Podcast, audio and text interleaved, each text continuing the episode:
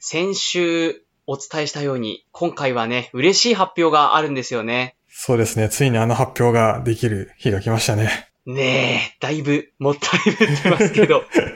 早速じゃあ今日はね、もうその発表からしていきましょう。集まれ、繊細さん HSP でアナウンサーをしている小屋敷翔吾です。HSP でキャリアコンサルタントをしている今泉です。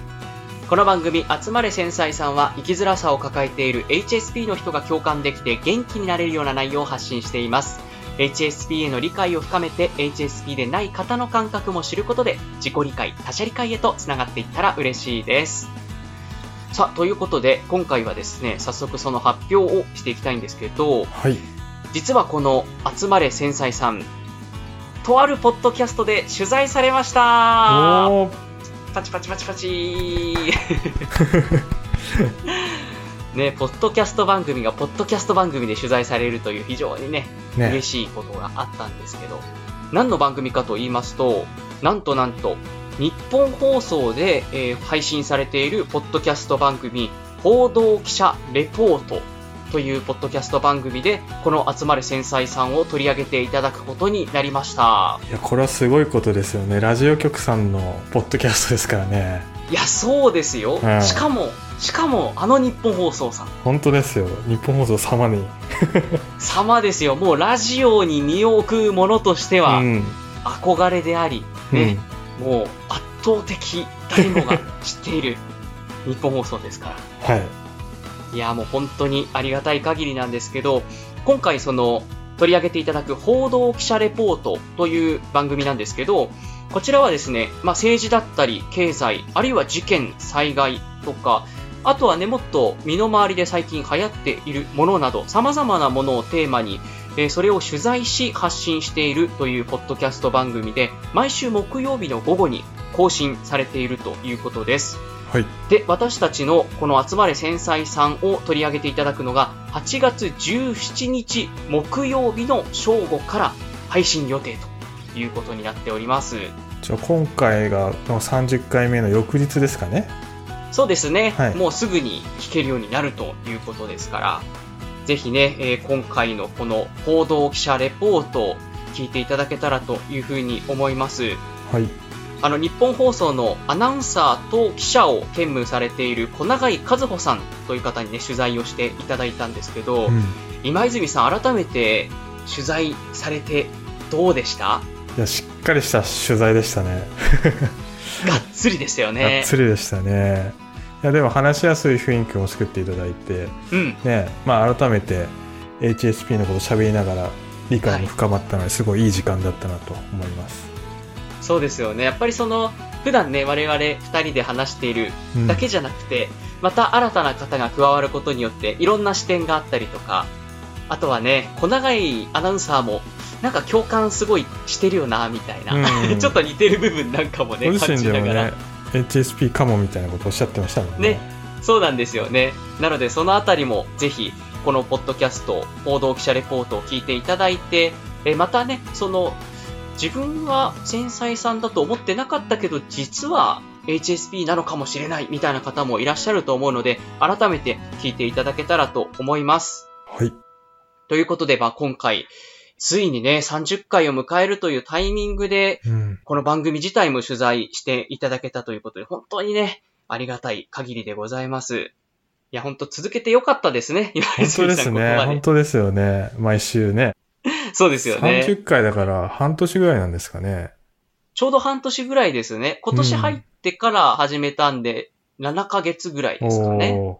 すごい節目としてありがたいですね。取材していいや、ただいてね。本当そうですね。で、すっごいありがたいチャンスだったんですけど、うん。私大事なことをものすごく忘れていましお、て、何です？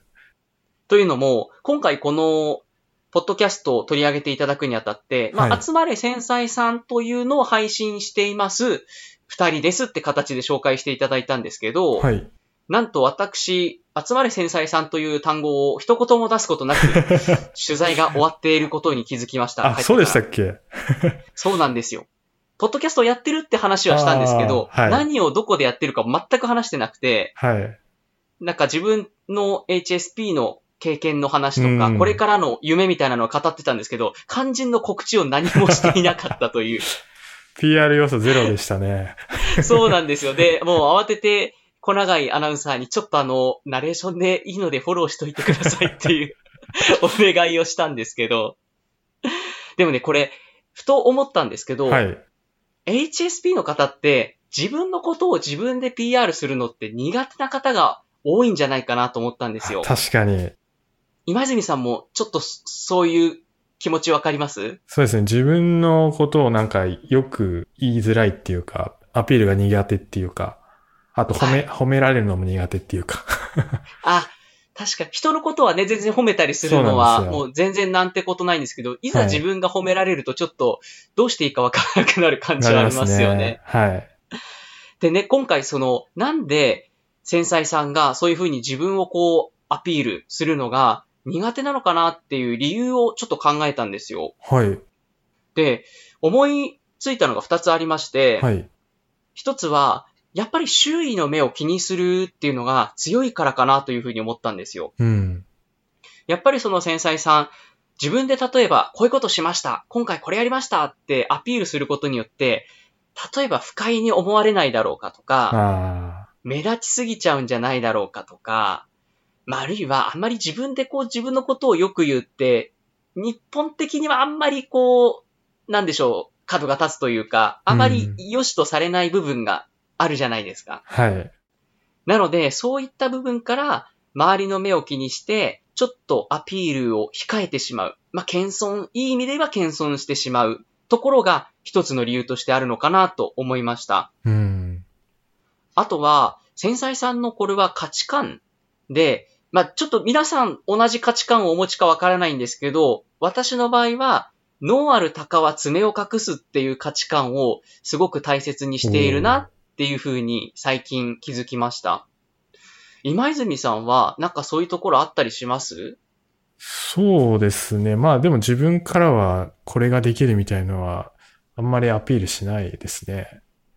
だうん誰かに、あの人こういうのできるよねって言われた方がいいなと思いますね。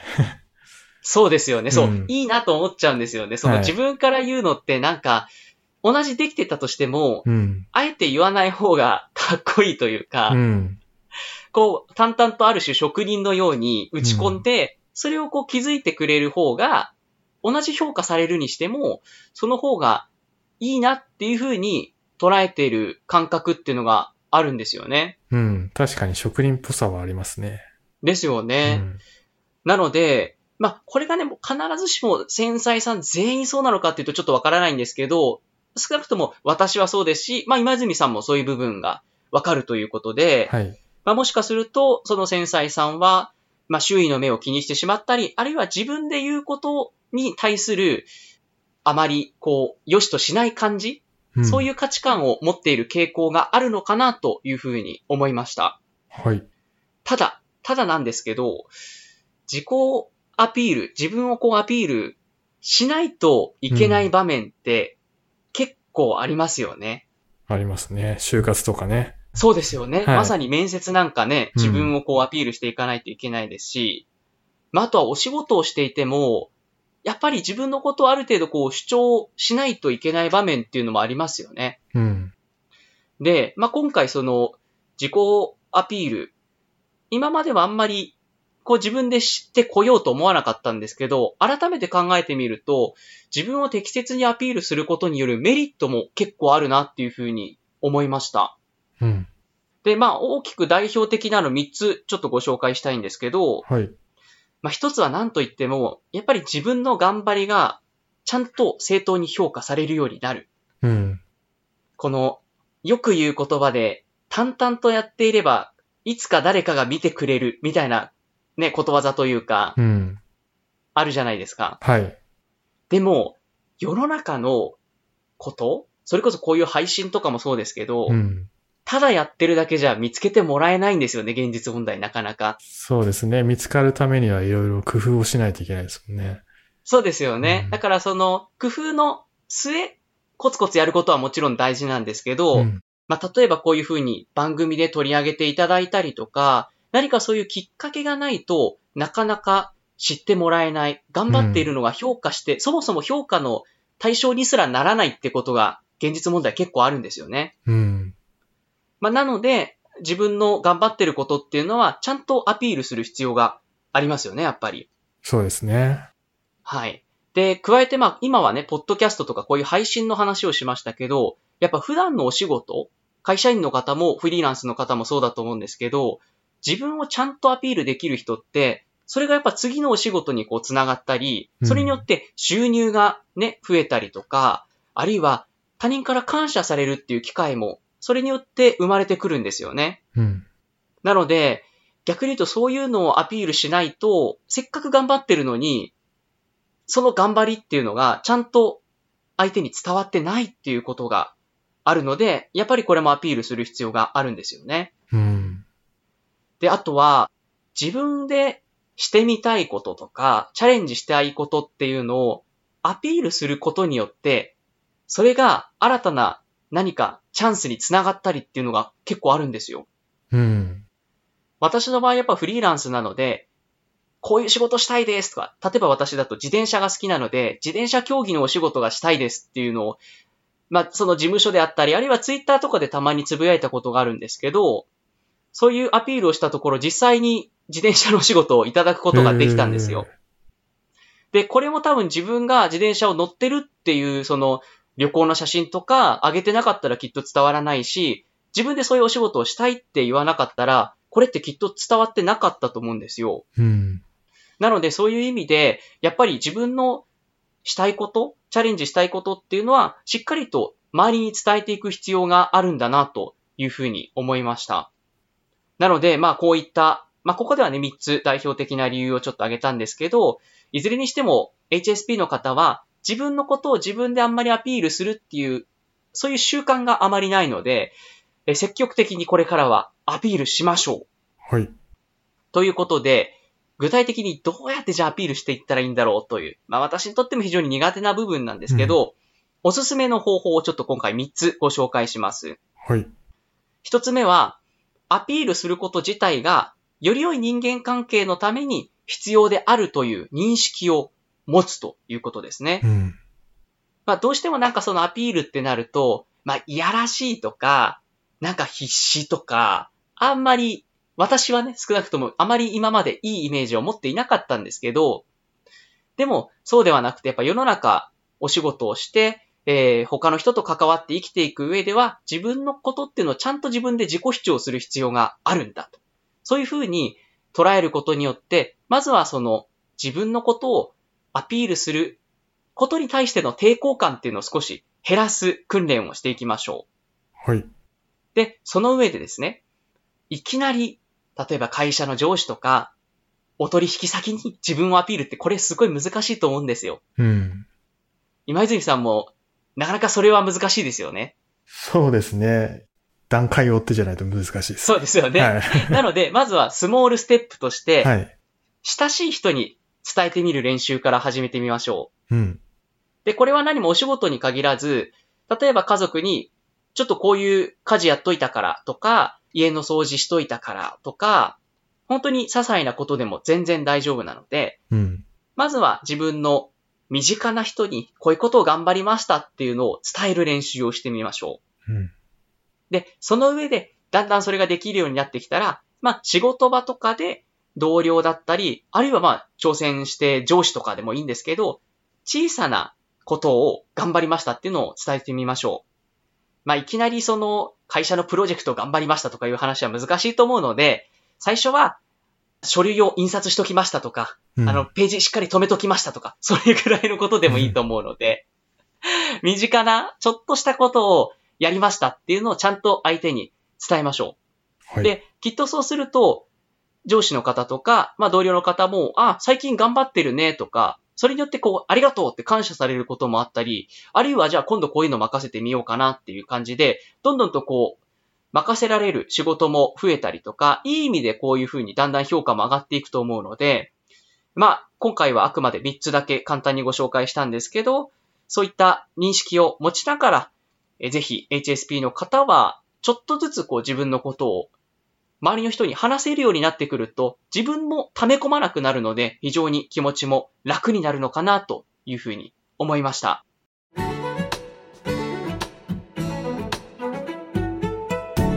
今回は大事な大事な告知と、また繊細さんが自己アピールが苦手なんじゃないか説をちょっと唱えていきましたが、今泉さんどうでしたか？そうですね。確かにこの番組もコツコツと進めてきたんですけど、あんまり告知らしい告知をしてこなかったので、まあ、今回の取材をきっかけにもっとたくさんの方に聞いてもらえたら嬉しいなって思いがより強くなったので、今後はね、我々の方でも番組の PR もしていきたいなと思いました。はいそうですね。もっともっとやっぱりこういうの番組やってますとか、うん、こういうことしたいですっていうのを我々もね、ちゃんとアピールするようにしましょう。はい。ということで、この集まれ繊細さん、えー、毎週更新しております。この番組、えー、ツイッターで皆さんから感想メッセージを募集しております。ハッシュタグ繊細ポットをつけてつぶやいてください。繊細は漢字、ポットはカタカナです。また番組概要欄の方にメッセージフォームの URL を記載しております。こちらからですと匿名でご投稿できますので、ぜひこちらもご活用ください。はい。まあ、ちょっとあのね、いただいてから紹介するまでタイムラグがあったり、あるいは全てのメッセージ必ずご紹介できるわけじゃないんですけど、確実に目は通してますので、はい、私たち読んでますのでね、うん、本当に送っていただけると幸いです。嬉しいです。はい、今のもちょっとしたアピールでした。こんな感じでね、ちょっとずつ入れていきましょう。はい。はい。ということで、ここまでのお相手は HSP でアナウンサーをしている小屋敷翔吾と、HSP でキャリアコンサルタントをしている今泉でした。またここでお会いしましょう。